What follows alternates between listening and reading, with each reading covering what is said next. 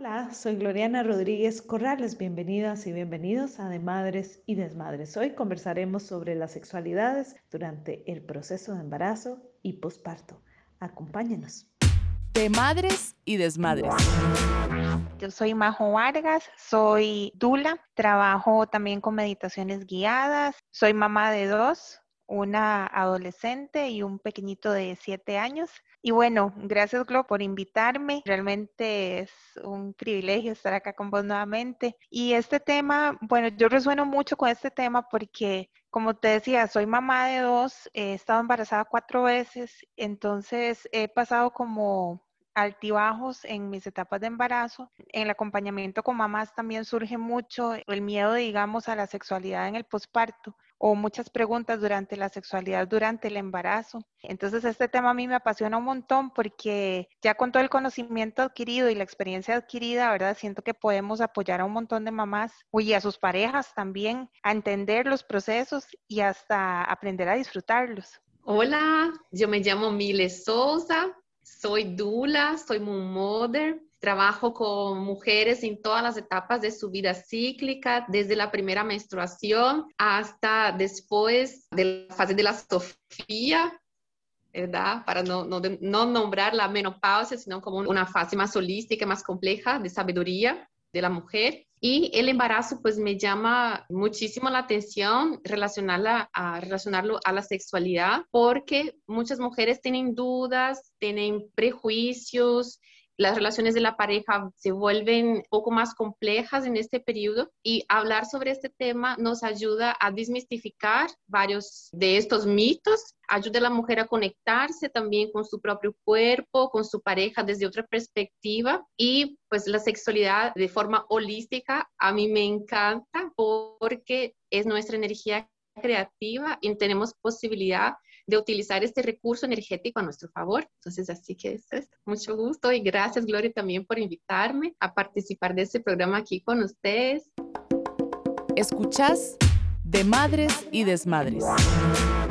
Bienvenidas y bienvenidos a De Madres y Desmadres. Hoy estamos compartiendo un tema que mm, para muchas parejas es difícil, para muchas personas se transforma en un elemento a veces complicado y queremos descomplicarlo, queremos realmente que no vaya a ser un desmadre, sino que realmente vaya a ser parte de un proceso eh, con todas las etapas que esto puede traer. Para eso nos acompaña María José y también nos acompaña Mile. A mí me gustaría que empezáramos a conversar y enfocarnos en este bloque en el proceso de embarazo me gustaría que lo dividiéramos y esto como un poco de guía para también las mujeres y hombres que familias que nos van a escuchar, que lo dividiéramos tanto en la parte física como en la parte emocional. ¿Qué es lo que sienten las mujeres eh, en, en, la etapa del embarazo que puede complicarse a nivel físico? Y tal vez ahí empezamos con Miri. Bueno, Glor, durante el embarazo vamos a dividir en tres, tres trimestres, ¿verdad? Tres principales trimestres, que es que los cambios en la mujer van a surgir de diferentes formas. Inicialmente la mujer en el primer trimestre puede percibir algunos cambios en su cuerpo, incomodidades relacionadas a achaques, náuseas, mareos, la pancita se percibe como un hinchazón, pero todavía no es una pancita de embarazo. Entonces, esto puede afectar la, la, autopercepción de la mujer, de la mujer embarazada, y puede afectar el plano físico al nivel emocional, ¿verdad? Este, en el primer trimestre, puede volverse un tema, todo esto lo que menciono, porque puede disminuir el interés de la mujer por la sexualidad, por una relación sexual, por un contacto más íntimo, porque no va a tener la misma predisposición debido a todos estos desconfortos que puede estar vivenciando. Y en el segundo trimestre, pues la mujer ya empieza a vivir el embarazo de una forma un poco más plena, cuando disminuyen esos achaques, náuseas, mareos, la pancita ya se percibe como una, una pancita de embarazo, ¿verdad? Entonces la percepción sobre su propio cuerpo también cambia. Y nivel hormonal, la mujer pasa a tener un poco más de estabilidad lo que disminuye también las alteraciones de humor, los calores, bueno, los procesos normales que van cambiando durante el embarazo. En el segundo trimestre. Y una parte importante es que aumenta la vascularización, el flujo sanguíneo y consecuentemente aumenta la lubricación vaginal, lo que favorece y puede que el, el libido regrese en este segundo trimestre con un poco más de, de libertad, un poco más de intensidad y la mujer, la pareja encuentre un poco más de placer, ¿verdad? En esta actividad sexual. Y quería marcar de una también, Lori, eh, que en este contexto vamos a interpretar la sexualidad como no el sexo, como la penetración, ¿verdad? Vamos a marcar que hablamos de la sexualidad de una forma bien amplia, donde las caricias, la sensualidad, sobre el toque no tiene que conducir a una penetración o a un orgasmo, sino que la, la sexualidad puede ser vivenciada de diferentes formas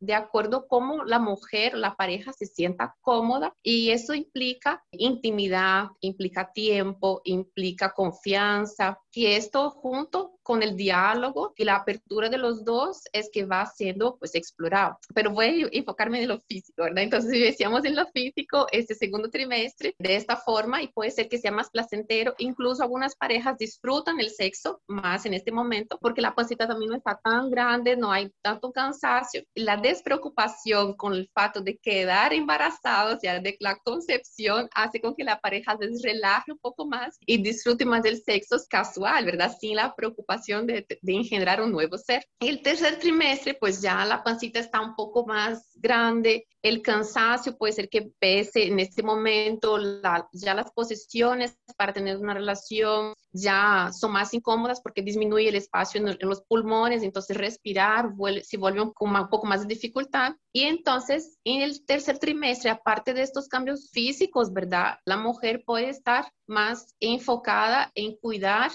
su propio cuerpo y prepararlo para el momento del parto. Entonces puede ser que en el tercer trimestre esta intensidad o la frecuencia que se busque una intimidad sexual puede se ver disminuida por los cambios físicos, pero en cualquier de estos tres trimestres es normal que para cada mujer esto sea diferente. Entonces es importante enmarcar que nosotras vivimos el embarazo y nuestra sexualidad de diferentes formas. Y lo que hablamos aquí es un poco más genérico de lo que puede pasar en los tres trimestres, pero no es una regla, ¿verdad? Por ejemplo, lo de la lubricación puede que aumente, ¿verdad? Y puede que se quede normal. Entonces es importante saber que el cuerpo de cada mujer es único y diferente y va a vivenciar eso de forma diferente también. Ahora, ¿cómo vivencia también en estos periodos, en estos trimestres a nivel emocional? Majo, hay muchos mitos, muchos miedos que se enmarcan que las parejas, que pasa por donde decía Mile, de la autopercepción, de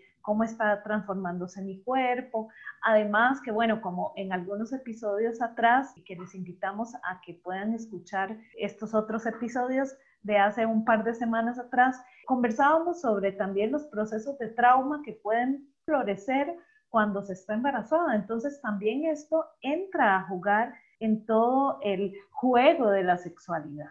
Mira, yo cuando estoy con las mamás me gusta decirles, enfocarlo de esta manera. Yo siento que las mujeres cuando estamos embarazadas o incluso cuando estamos con el periodo menstrual, nos ponemos más sensoriales. Es como que estos cambios físicos, hormonales, emocionales, completos de todo el ser, porque en realidad más allá del físico y de lo emocional, como que nos obligan, ¿verdad? A entrar en un estado en el que no estamos acostumbrados, nos saca como esa cotidianidad, de esa enajenación, ¿verdad? Cuando entramos en ese estado, ¿verdad? Salimos del la zona de confort, de la costumbre, perdemos como el control de todo lo que siempre estamos acostumbrados a controlar. Y bueno, pero al mismo tiempo estamos un poco más conscientes de lo que estoy sintiendo, de lo que estoy viviendo, y de cómo yo percibo mi entorno, ¿verdad? Y eso es algo maravilloso, en realidad. Es algo maravilloso porque es algo que te abre un montón de puertas, ¿verdad? Y así pues bueno, como vos mencionabas, sí, en el embarazo pueden aflorar un montón de traumas que hayan pasado anteriormente. Lo importante en esta etapa, siento yo, cuando estamos más sensibles, más sensoriales, es el apoyo, ¿verdad? Ojalá, yo pienso que toda mujer merece tener una dula en su vida, pero si no tengo una dula, el apoyo de mi pareja, poder conversarlo, o de alguna persona que esté, una amiga, alguien que esté cerca, para poder conversar estas cosas. Y si no se puede, bueno, ¿verdad? Ojalá que la mamita pueda ir aceptando en el camino. Y aquí yo quiero hacer un paréntesis, ¿verdad? Hay muchas herramientas, hasta en Internet, que podemos buscar en Internet como apoyo si me afloran ciertas cosas. Hay mucha gente que incluso hace círculos o cosas eh, a, un precio muy accesible o hasta gratuito, ¿verdad? De que pueden ayudar a las mamás a recibir este apoyo, este acompañamiento. Y bueno, volviendo al tema, en realidad, este sí, eh, la parte emocional en esta etapa, yo siento que, como te decía, a la hora de que entramos en esta otra dimensión, pueden ser dos cosas. Puede ser que de repente, cada caso es diferente, puede ser que de repente la mujer no quiera nada, ¿verdad? Que no quiera nada, como se explicaba Mil en el primer trimestre, de repente muchas estamos vomitando con mareos, ¿verdad? pero no a todas les sucede, eso no es en todos los casos. Aún estando en esa situación, muchas reciben confort ¿verdad? Al tener intimidad con su pareja. Que venimos a lo mismo, estamos hablando de una sexualidad que es holística, que no, no nos referimos a la penetración, sino al contacto, a las caricias, al estar cerca, a esa intimidad. Y eso pasa yo creo que en las tres etapas. Realmente es como ese arte de poder conectarse y de poder intimar con la pareja. Ahora, no lo hemos hablado, pero no todas las mujeres embarazadas tienen pareja. También yo siento que es importante el autodescubrimiento, ¿verdad? Cariño que uno se da a uno mismo, que eso tal vez puede ser tema para otro programa también, pero abrir esa puerta, esa ventana, esa curiosidad a las que nos están escuchando al estar yo así de sensible, ¿verdad? Y de consciente de lo que me está pasando, las cosas que me afloran, también el autoamor, ¿verdad? El autoerotismo también este puede ayudar. Y si cambia la percepción de uno mismo con su propio cuerpo, hay casos en los que las mujeres se sienten como una diosa, porque así se ven las mujeres embarazadas, es una cosa maravillosa, este brillo que nos sale y todo. Y hay otras mujeres que se acomplejan un poquito, se acomplejan porque la pancita, porque esto y otro. A veces los senos duelen y están súper sensibles y no queremos ni que nos rocen, y otras veces están súper sensibles y más bien nos dan mucho placer. Es importante hablar de cuáles son esas estrategias que podríamos utilizar con nosotras mismas. Como bien decías, a veces hay una autopercepción que se distorsiona o que cambia o que se transforma y estos cambios son a veces difíciles de aceptarlos y también de conversarlos con las parejas. ¿Cómo podrían las parejas, qué estrategias podrían ir utilizando en el caso de quien tiene pareja, pues de las parejas, y en el caso de las mujeres que están solas, pues incorporarse también en esa dinámica de decir, incluso, bueno, puede ser el autorotismo, pero podría ser incluso otra compañera o compañero sexual, ¿verdad? Es que no, también hay una gran diversidad en esto. ¿Qué estrategias también emocionales y qué recursos podríamos tener? Esta pregunta es excelente y antes de contestarte, quería hablar un poquito sobre los mitos, ¿verdad? Dentro de la fala de, de Majo, dentro de lo que has bien mencionado anteriormente, y en los aspectos físicos, normalmente las parejas se detienen en la relación o tener un contacto más, más íntimo porque, más, más que nada por parte del hombre, tienen miedo de dañar al bebé. Entonces, es un mito. ¿Y cómo podemos dar la vuelta a este mito, verdad? ¿Qué estrategia podemos utilizar? Es informarnos. Primero, porque en cualquier momento de la relación sexual, de la penetración, el pene nunca va a llegar a lastimar al bebé porque él está protegido, ¿verdad? Por el cuello del útero y otras membranas y esto no va a llegar a lastimar al bebé, mismo que sea en el tercer trimestre del embarazo. Entonces, primero de todo, la mejor estrategia es informarse. Las parejas, sea solita o, o en pareja, sea compañera, compañero, no importa. Segundo, hay un mito bien interesante que dice que las mujeres pierden la libido por los cambios hormonales durante el embarazo. Esto puede variar, puede variar que sí, puede variar que no, todo el cuerpo es diferente. Lo otro es que veo en muchas redes sociales la intención de desmistificar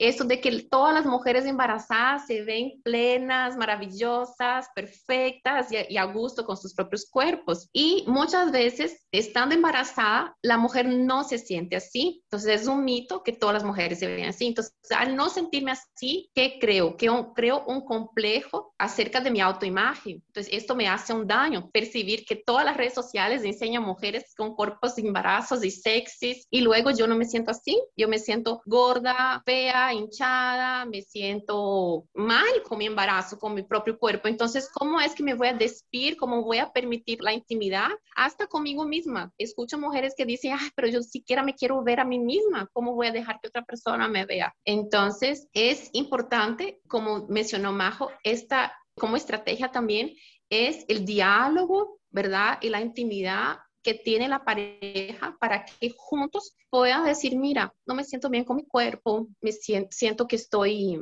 tengo que tengo sobrepeso o siento que no me vas a ver como mujer, me vas a ver como simplemente la mamá de nuestro hijo, nuestro, nuestra bebé. Entonces, siento que ya no me miras de repente de la misma forma, siento que no me vas a percibir como un, un objeto de deseo. Entonces, ¿qué podemos hacer? Hablar abiertamente y con confianza con la persona con la cual nos relacionamos íntimamente, ¿verdad? Decir cómo nos sentimos en un espacio de contención amoroso de esta otra persona y saberse que no vivimos en un mundo de estereotipos, ¿verdad? Que nos imponen, sino que cada una es bella, ¿verdad? Y encontrar ese recurso interno para conectarse con su propio cuerpo, con su propia naturaleza femenina. Y por otro lado, la pareja puede buscar recursos, la pareja, el acompañante, quien sea, puede buscar recursos para hacer con que este ambiente a la hora de un toque, de una caricia, de un halago, que sea eh, lleno de intimidad, lleno de amor y lleno de confianza, porque independiente de cómo tú estés, te estés viendo ahorita, yo por ti tengo una atracción, yo por ti yo te amo, si es el caso, ¿verdad? Y entonces si quiero estar contigo, quiero proporcionarnos este momento de intimidad y saber siempre de que no necesariamente una intimidad va a llegar a un orgasmo o una intimidad va a llegar a una penetración y muchas veces detenemos el acercamiento de la pareja o del acompañante eh, íntimo de nosotros porque no queremos, queremos sí que nos toquen, que nos den cariño, pero no queremos que nos penetren. Entonces bloqueo cualquier contacto porque en el, usual de la relación íntima es que lleguemos a un coito, ¿verdad? Entonces, ya desmistificar de una vez esto también, decir, mira, yo quiero que me toques, yo quiero que me beses, que me des cariño, quiero sentirme segura para mí misma, para nuestro bebé y para nuestra relación. Y eso no implica que quiero que lleguemos a una penetración porque no me siento cómoda con una penetración. Podemos probar. Entonces la pareja puede buscar espacios de intimidad, preparar con antelación de repente unas citas. Mira, ¿te parece que, que busquemos este espacio para nosotros? Sábado de la noche, que era siempre el día que nos veíamos y teníamos un espacio para nosotros. Y ahora con tantas cosas ya no tenemos. Volvemos a nuestro sábado de la noche para buscar este espacio de, de relación íntima entre los dos. Yo quiero agregar algo a lo que está diciendo Mile en esta parte, digamos, de mi autopercepción y la pareja, yo me he dado cuenta que a la hora que se abre el canal de comunicación y me pasó a mí mi experiencia y me he dado cuenta también cuando uno está compartiendo con las parejas, ¿verdad? Sucede algo súper curioso. El papá de ese bebé que la mujer lleva en el vientre, a él también se le mueven un montón de emociones y un montón de cosas. Y entonces él empieza a ver a, la mamá de su bebé, a su pareja, ¿verdad? Con unos ojos de amor y ve cómo el cuerpo se le va transformando, ¿verdad? Que es una maravilla. De repente siente un deseo distinto hacia este cuerpo, ¿verdad? Que va cambiando, que se llena de emociones y demás. Entonces, a veces pensamos, bueno, como ya me creció la panza, como porque eso es algo social también. De repente nos dice que para ser guapa hay que ser flaca y eso es mentira. O sea, para gustos colores, dice mi mamá. Pero de repente esta evolución que va teniendo el cuerpo de la mujer, los estados en los que la mujer va pasando, muchas veces su pareja se siente súper atraída por estos cambios y le parece súper sensual y el pensar que lleva a su bebé adentro se siente con esta conexión bellísima y no nos damos cuenta sino hasta que abrimos el canal de comunicación. Entonces tal vez la mujer está sufriendo porque se siente de cierta manera, no se siente deseada y más bien su pareja la está deseando un montón y no se le está acercando porque tal vez piensa, bueno, tal vez le incomodo, ¿verdad? O lo que sea que piense la pareja en ese momento. Pero si abrimos el canal de comunicación, se pueden sorprender. A veces está la pareja deseando acercarse o la está viendo bellísima, ¿verdad? Y con este deseo altísimo. Y entonces por no comunicarse, de repente ambos se pierden como de ese compartir. Ellas son Mile y María José. Hoy estamos conversando sobre la sexualidad durante las etapas del embarazo y el posparto, que ese es nuestro segundo bloque, para que la sexualidad se pueda disfrutar plenamente y no vaya a ser un total desmadre. Ya regresamos. Maternemos en tribu, de madres y desmadres. Y de vuelta en este segundo bloque vamos a conversar, dejamos sobre la mesa el tema de la sexualidad en el posparto. ¿Qué pasa en ese posparto con las hormonas a nivel físico, ese suelo pélvico, ese cuerpo que también tiene que volver, ¿verdad? Que no es como en las películas. Yo siento que la peor publicidad que tenemos en, términos de educación de todos estos temas son las películas, claro, porque muestran a la mujer con un cuerpo embarazada, el parto es una cosa y a los cinco minutos la mujer está como en la primera escena de la película, pero esto en la vida real no es así, los cuerpos van a transformarse y también esta sexualidad, como bien lo explicitó Mile desde el inicio, estamos hablando de una sexualidad completa, desde cómo yo como, como persona me percibo a mí, a mi cuerpo, a mis cambios, tanto así como cuando me acerco y tengo también intimidad con otra persona, en términos no solo de llegar a un orgasmo, sino de pasar por todas las delicias del placer, se podría decir. Y a mí me gustaría que nos enfocáramos entonces a hablar del posparto, igualmente como lo hicimos en la primera parte, hablando de esos cambios físicos, ¿verdad? Y hablando de esos cambios emocionales. El puerperio es una fase de muchos retos para la mujer y la sexualidad es uno de ellos, porque primero de todo, las hormonas, como bien mencionaste, empiezan a cambiarse y las hormonas interfieren directamente cómo mi cuerpo va a cambiar. Mientras estamos amamantando, la lactancia hace que pues, aumente la hormona de la leche, la prolactina, por ejemplo. Y la prolactina hace con que exista una disminución de la testosterona y que la testosterona es una hormona, una hormona que está directamente relacionada a la libido. Entonces la prolactina viene a dar una baja a nivel hormonal a este interés, este apetito sexual. Y por otro lado, la lactancia también hace un vínculo tan estrecho con bebé que este momento entre los dos va a ser el momento de placer que suple de cierta forma, ¿verdad? Que llena los espacios de deseo sexual de la mujer. Los estrógenos también bajan y los estrógenos hacen con que la camada del útero sea un poquito más gruesa y exista más lubricación. Cuando se bajan los estrógenos, también el endometrio se disminuye, el canal vaginal se vuelve un poco más seco y hacen con que la relación sexual no sea tan estimulante o placentera como en otros momentos. Esto es a nivel hormonal. Por otro lado, en el posparto inmediato, puede que la mujer tenga una reacción, si es dependiendo del tipo de parto, ¿verdad? Que no sea tan agradable físicamente. Si fue una cesárea,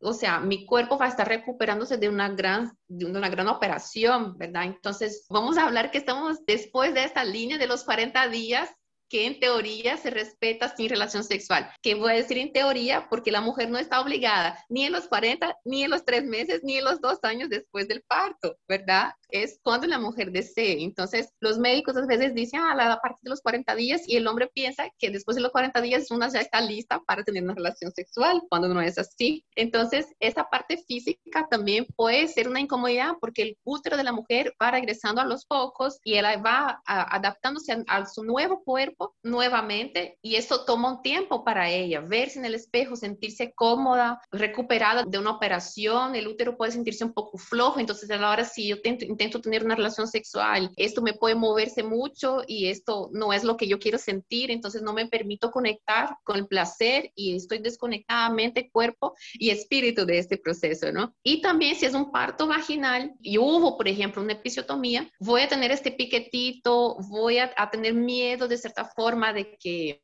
me pueda lastimar, pueda doler, tengo miedo al dolor, tengo miedo de cómo se ve mi vulva después del parto. Existe este mito de que está más flojo, digamos que así, ¿verdad? Después de un parto natural, cuando no necesariamente esto ocurre, pero entonces, ¿cómo voy a ver mi propio cuerpo y sentir y percibir mi propio cuerpo para sentirme a gusto, para tener una relación? Y volvemos a este inicio de lo que estábamos platicando, de que el diálogo y entre las personas involucradas en la intimidad sea muy, es muy importante porque puede decir, mira, yo sí quiero estar contigo, sí tengo deseo, hasta, hasta tengo, quiero que me toques, tengamos una intimidad, pero no me siento cómoda.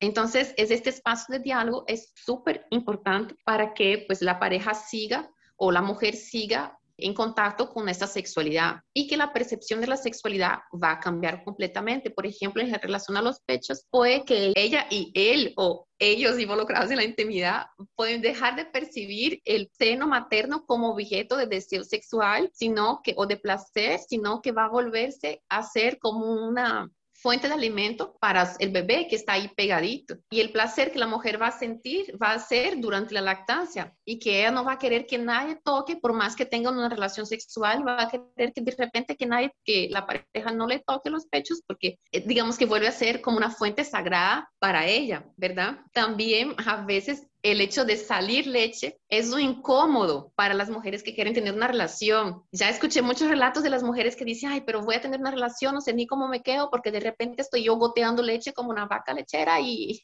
y esto siento que es feo, no quiero mojar a mi, mi pareja y todo. Pero entonces viene otra vez Voy a, voy a, dar bien énfasis a esto porque es importante. Esto del diálogo y de la comunicación es donde va a volverse el punto clave en todo momento para que tengan una relación íntima exitosa, porque los números, por ejemplo, de adulterio y los números de separación enfocados en la ausencia de un contacto sexual en el posparto es relativamente considerable, es un 8% y algún estudio sobre de matronas en España escuché que un 8% de los hombres pasan a, aislarse o alejarse de su pareja en este momento porque existe este conflicto de lo que la mamá para el bebé, la mamá para la pareja y este conflicto de cómo quiere la mamá el acercamiento entre los dos. ¿verdad? Entonces vuelvo a recalcar que el diálogo y la comunicación es el punto clave para que logren entablar este, estos momentos de intimidad entre la pareja o las personas íntimamente relacionadas. Y, esto no, no, es sencillo, ¿verdad? Porque ya de por sí, a nivel de sexualidad, hablando sin embarazo, digamos, de por medio,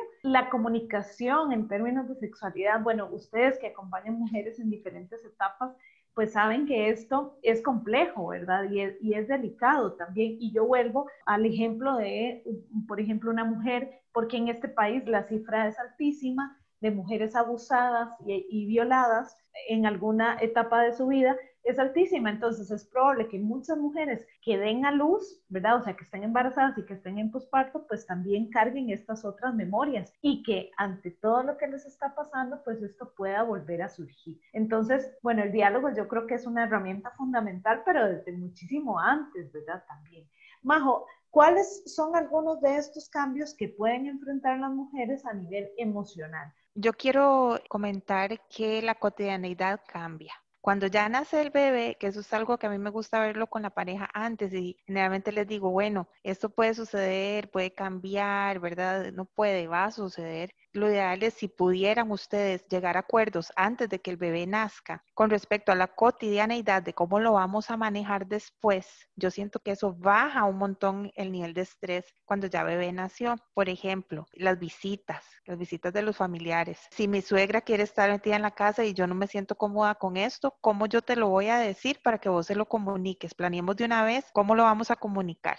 O puede ser mi mamá y mi pareja no se siente cómoda ¿Cómo voy a comunicarlo? Y si yo llego a estos acuerdos antes de que el bebé nazca, nos facilita un poco el camino. La comida, tener ojalá comida congelada para los primeros días o pedirle a la gente que nos visita, a los familiares que tal vez nos puedan traer algo cocinado, a la gente de confianza, para que nosotros podamos dedicarnos como a la intimidad con el bebé también. Eso baja un montón, digamos, el estrés, ¿verdad? Entonces a la hora de que ya estamos con nuestro bebé, de tenemos menos cosas en las cuales enfocarnos, sino más bien en nuestro núcleo, en nuestro nidito de amor A la hora de que nos cambia la cotidianeidad, cuando nosotros tenemos un recién nacido que está dependiendo 100% de nosotros, ¿qué significa eso? El ser humano es un mamífero que no puede sobrevivir recién nacido si no tiene el cuidado de otro ser humano adulto. ¿Verdad? Necesita que lo alimentemos, necesita que lo apapachemos, necesita que estemos pendientes de todas sus necesidades, porque si no, no logra sobrevivir. ¿Qué significa? Bueno, significa que mamá entonces, que inclusive, incluso durante el embarazo, le dedicaba esta atención a su pareja, que esto es bueno volvemos a lo mismo, la comunicación asertiva, el comunicarnos, abrir el canal de comunicación. Esto es bueno hablarlo durante el embarazo también, porque ese cambio va a venir. Y no es para tener miedo al cambio, es simplemente saber cómo vamos a enfrentarlo. Ya mi atención no va a estar puesta en su mayor parte en mi pareja, sino que yo voy a tener que dividirme. Y como mamífera, yo voy a cuidar a mi cría, ¿verdad? Tengo que cuidar a mi cría y, voy a ser llamada a cuidar a mi cría. Esto no significa que yo dejo de ser mujer, ¿verdad? Simplemente es algo más que viene. No dejo de ser pareja tampoco, pero una gran parte de mis emociones se van a ver enfocadas hacia mi bebé. Emocionalmente sí, hay muchísimos cambios, así como los hay en la cotidianidad. La mamá duerme cuando bebé duerme, ¿verdad? Muchas veces mientras bebé duerme, mamá está haciendo hasta cosas de la casa y demás. Entonces, ¿qué pasa? Voy a estar cansada también físicamente. Vienen etapas que por eso, como decía Mile, es importante informarse, porque vienen etapas en la lactancia, manejamos mucha felicidad, se libera mucha oxitocina, mucho amor, pero también se viene mucha frustración muchas veces. Lo hablábamos nosotras en otro programa, las soledades en las maternidades, ¿verdad? A veces me siento sola, a veces incluso la mujer tiene depresión postparto, ¿verdad? Entonces hay un montón de cambios emocionales en el postparto, que no quiero que se vea como algo negativo, ¿no? Pues el postparto también tiene cosas maravillosas, ¿verdad? Que en realidad muchas dicen, ya yo tuve el bebé cuando es un parto, digamos, vaginal, ¿verdad? Fue como que ya nació, puff, y, es, y de repente fue este enamoramiento, ¿verdad? Apenas lo vi, que al papá muchas veces también le pasa, vean a su bebé y, y bueno. Pero entonces, volviendo al tema de la sexualidad, teniendo todos estos cambios emocionales, ¿verdad? A veces, como decíamos también en el embarazo, a veces la mujer lo que quiere es que la chineen, que la escuchen, que le hagan una caricia en, su cabello, incluso mientras le da de mamar a su bebé, mientras le estoy dando de mamar a, a, mi bebé, tal vez mi pareja se pueda acostar, si yo estoy de medio lado, se puede acostar atrás mío y abrazarme, o se puede acostar atrás de bebé o a la par de bebé y vernos a los ojos mientras todo esto sigue sucediendo. Y eso genera un enamoramiento maravilloso, ¿verdad? Una unión súper linda. Quería también tocar el tema, como decía Mile, de los cambios hormonales, de la lubricación. Cabe la posibilidad de que yo quiera tener relaciones sexuales, pero por mis cambios hormonales no esté lubricando lo suficiente como para que esa relación sexual sea placentera. Entonces yo quiero abrir la puerta también a otras opciones que hay. Hay lubricantes que podemos conseguir. El aceite de coco es un lubricante natural, maravilloso. Y hago un paréntesis aquí, si voy a utilizar condón, los condones de látex, eh, no se puede utilizar aceites o lubricantes que generen calor porque se rompe el condón, ¿verdad? Para que, para que sepan. Y el aceite de coco va a generar calor. Entonces, lo ideal es no utilizarlo con condones de látex. Hay otras opciones de condones que podemos utilizar. Pero bueno, podemos agarrar esas herramientas. Puedo utilizar, por ejemplo, aceite de coco como lubricante, ¿verdad? Y esto me va a ayudar a tener una relación placentera si la mujer quiere, ¿verdad? Como decía Mile también, puede ser de que yo quiera tener relaciones sexuales después de la cuarentena, meses después o años después, no quiera, ¿verdad? Eso es lo importante como de ir conversándolo también y darse cuenta qué es lo que me está afectando. Porque yo siento que no es solamente como quedarse en que quiero o no quiero, ¿verdad? Sino en el camino tampoco exigirse o exigirle a la pareja, explíqueme por qué usted está sintiendo eso. Bueno, eso no me va a generar nada positivo en realidad, pero sí con mucho amor y en un espacio de contención nosotros conversamos, ¿qué me está aflorando? ¿Por qué no quiero? Bueno, mira, es que yo siento que en la lactancia estoy perdiendo mucho cabello, ¿verdad? Y ya yo no me siento tan bonita y tal vez estoy cansada, ¿verdad? Y entonces ya yo no me siento tan sensual y volvemos a lo mismo, capaz la pareja la está viendo y ve esta maravilla, ¿verdad? Está viendo a esta mujer que amamanta su crío y se siente súper atraído. Entonces, bueno, siento que no solamente los cambios hormonales, sino también la autopercepción, el poder conversar con su pareja, buscar opciones. Igual, muchas veces volvemos a lo de la sexualidad de una manera holística, no siempre tiene que ser penetración. Si nosotros llegamos a, esa conclusión de que la sexualidad no significa ser penetrado, muchísimas veces estoy segura vamos a poder tener encuentros y acercamientos placenteros, hermosos que nos unen versus si nosotros pensamos que la penetración y el orgasmo es como la culminación o es la meta entonces sí estamos muy limitados, ¿verdad? Con respecto a nuestra sexualidad y como decías vos, no solo en el posparto, en cualquier etapa de la vida, ¿verdad? A la hora que nosotros nos abrimos un poco a darnos cuenta que la sexualidad va más allá de la penetración, eh, se nos abre una gama de oportunidades que explorar.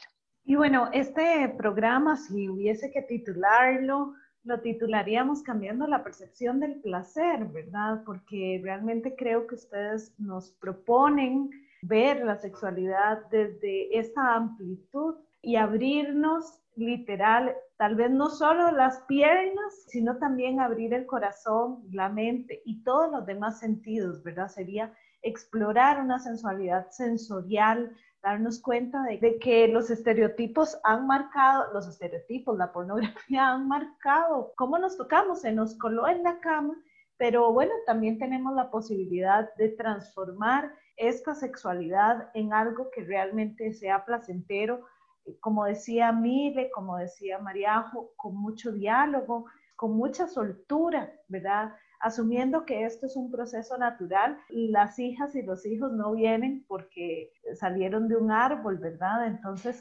también necesitamos conversar más sobre estos vínculos que tejemos y este es un momento importantísimo en la vida de una mujer, de una familia que gestó y que, sostuvo ese, ese proceso y que, bueno, que además tiene este otro gran reto, ¿verdad? El reto por delante de decir cómo queremos ser tocadas, cómo queremos ser tocados, cómo queremos ser vistas y poder generar otras redes de Ay, y yo quisiera agregar algo más, Glo, nada más, para los más aventaditos, ¿verdad? Los que, los que son un poco más abiertos. También podemos explorar en las tiendas de juguetes sexuales. Hay muchísimas cosas que podemos encontrar que nos pueden avivar la llama, ¿verdad? Entonces, bueno, esa es como otra opción también que hay ahí para explorar.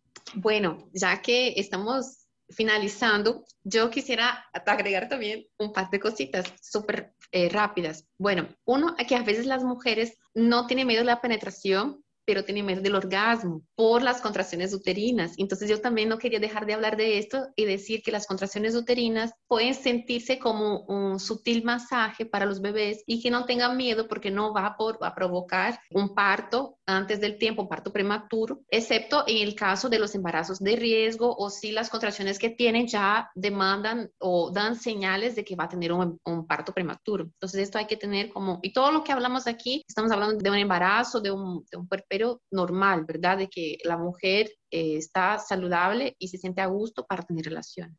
La otra cosa es sobre el tiempo y tal vez esto va de la mano con la frase, tal vez, ¿verdad? Decir que sea durante el noviazgo, el matrimonio, las relaciones de intimidad requieren tiempo, que muchas veces estamos a base de la prisa, nos ven el reloj entre una cosa y otra y, y toda esta intimidad requiere tiempo. Entonces, no nos apresuremos en los momentos donde buscamos esta intimidad, sea nosotras con nosotras mismas, sea nosotras con otras personas, pero que nos permitamos disfrutar con paciencia cada momento de lo que se está viviendo y concientizarnos de cada sensación de que nuestro cuerpo y nuestra mente y nuestro espíritu está experimentando en este momento de placer y que eso se conecta con nuestra energía creativa, creativa divina, no creativa de voy a dibujar algo, no, la creación máxima de a través de esta energía yo puedo crear algo, yo puedo dar vida a algo. Y tal vez voy por este camino más espiritual para decir que la sexualidad en el embarazo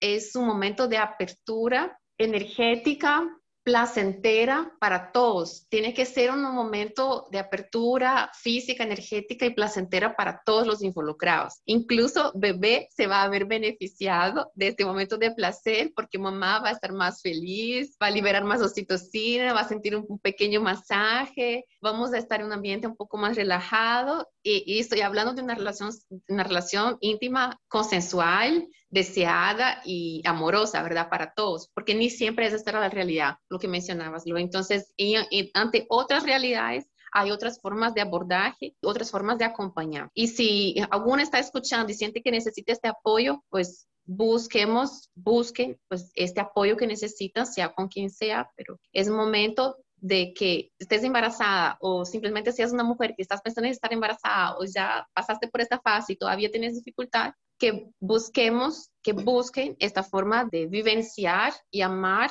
estos procesos de su cuerpo, porque el placer y la energía de creadora femenina también es salud, es, hace parte de, lo que significa la salud integral de la mujer. Gracias, Glory, gracias, Majo, por compartir este espacio y estoy muy feliz. Ojalá sigamos haciendo cosas y co-creando cosas así hermosas y desde la energía creadora divina del placer y de los orgasmos y de la sexualidad sagrada, pues les, les deseo lo mejor. Gracias. Glo, bueno, la frase, para resumirlo en una frase, yo diría, la sexualidad es un arco iris lleno de colores. Las opciones son infinitas.